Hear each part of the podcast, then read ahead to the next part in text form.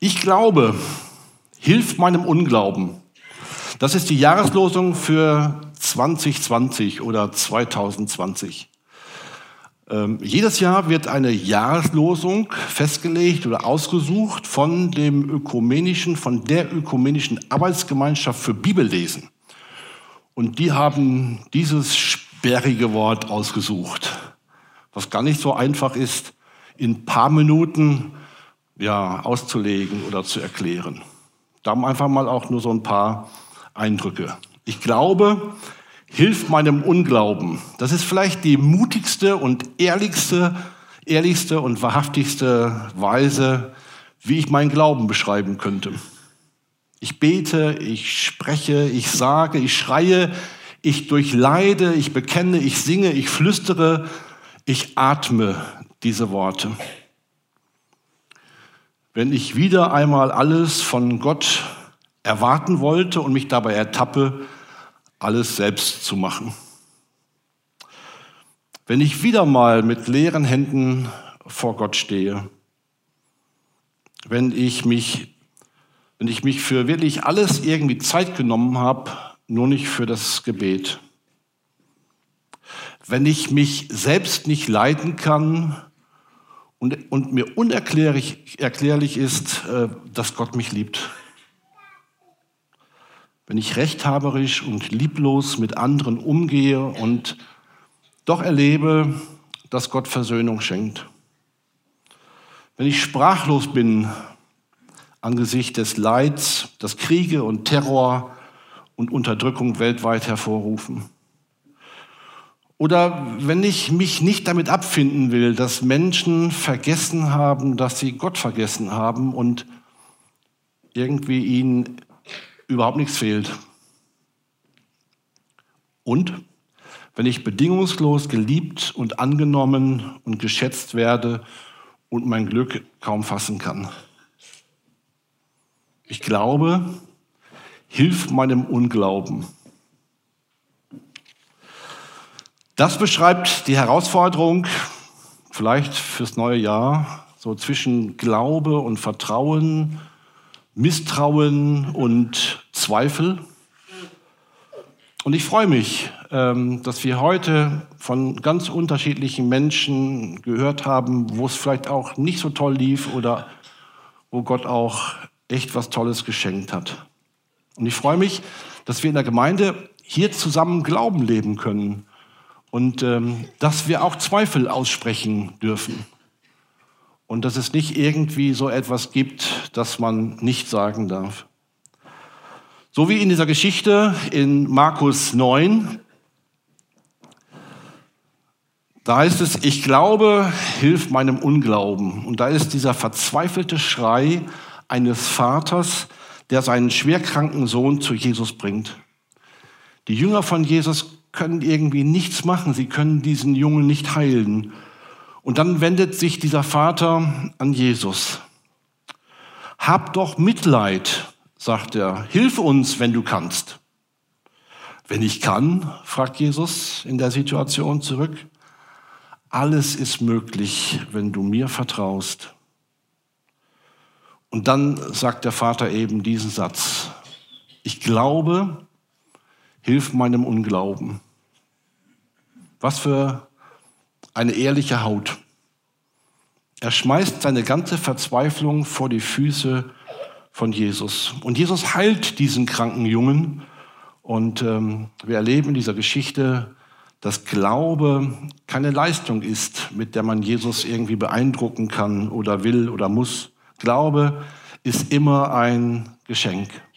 Ein Geschenk, was diesem Mann und seinem Sohn geschenkt wird. Überhaupt was ist Glaube überhaupt? Das Wesen des Glaubens ist, zu Jesus zu kommen. Das Wesen des Glaubens ist, dass wir Jesus begegnen. Und genau das geschieht hier. Das, das ist das Kennzeichen eines lebendigen Glaubens. Der Mensch sieht seine Not, gibt seine Hilflosigkeit zu, geht zu Jesus und sagt ihm genau, wie schlecht es um ihn steht. Und er legt die Sache in Gottes Hand. Nun können wir selber sagen, wie viel Glauben man haben muss, damit Jesus uns begegnet, damit Jesus an uns handeln kann, damit wir in Kontakt kommen können mit Jesus. Wenn wir uns in unserer Hilflosigkeit an Jesus wenden, reicht unser Glaube aus. Ole Hallesby, ein Professor in Norwegen, schon lange gestorben, hat das in seinem wunderbaren Büchchen, Büchlein vom Beten so formuliert. Unser Glaube soll Jesus nicht helfen, unsere Bitten zu erfüllen. Jesus braucht keine Hilfe. Er braucht nur Zugang zu unseren Herzen und zu unserem Leben. Eigentlich heißt Glaube nichts mehr und weniger, als dass ich sage, ich gebe Jesus, ich gebe Gott Zugang zu meinem Leben. Ich lasse ihn in mein Leben hinein. Vielleicht sagt aber jemand, aber Glaube muss doch auch wachsen und reifen und stark werden. Und wir sagen das ja auch, bei Gott ist für dich Raum. Und dann äh, legen wir das nochmal so in vier Aspekten weiter aus, dass wir sagen, dazu gehört Eintreten, ja, in den Gottesdienst oder in diese Begegnung mit Jesus. Dazu gehört verwurzelt sein in Gott, in seinem Wort, im Gespräch mit ihm, tiefe Wurzeln zu schlagen. Dazu gehört auch stark werden, stark werden, auch in der Gemeinschaft und dazu gehört auch Leben entfalten.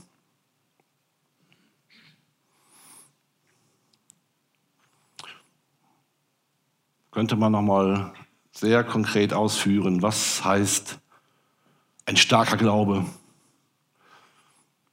Oder was heißt ein starker Nachfolge? Ein starker Glaube zeigt sich vielleicht am kraftvollen, nicht am kraftvollen, selbstbewussten Auftreten. Es geht nicht darum, dass wir uns stark fühlen im Glauben, sondern ein starker Glaube zeigt sich in der Fähigkeit, sich anderen zuzuwenden. Vielleicht auch Schwachen zuzuwenden, ohne sie zu erniedrigen, auf Fragende einzugehen, ohne sie zu belehren, Zweifelnde zu begleiten, ohne ihnen die eigene Lösung aufzuzwingen, Hilflosen zu helfen, dass sie nicht noch hilfloser werden, Unsichere zu ermutigen, ohne ihnen ihre eigene Verantwortung abzunehmen. Kurzum, Stärke und Reife und Wachstum des Glaubens erweist sich vor allen Dingen in der Fähigkeit, mit der Schwachheit, mit der eigenen Schwachheit und der anderen verantwortlich und liebevoll umzugehen.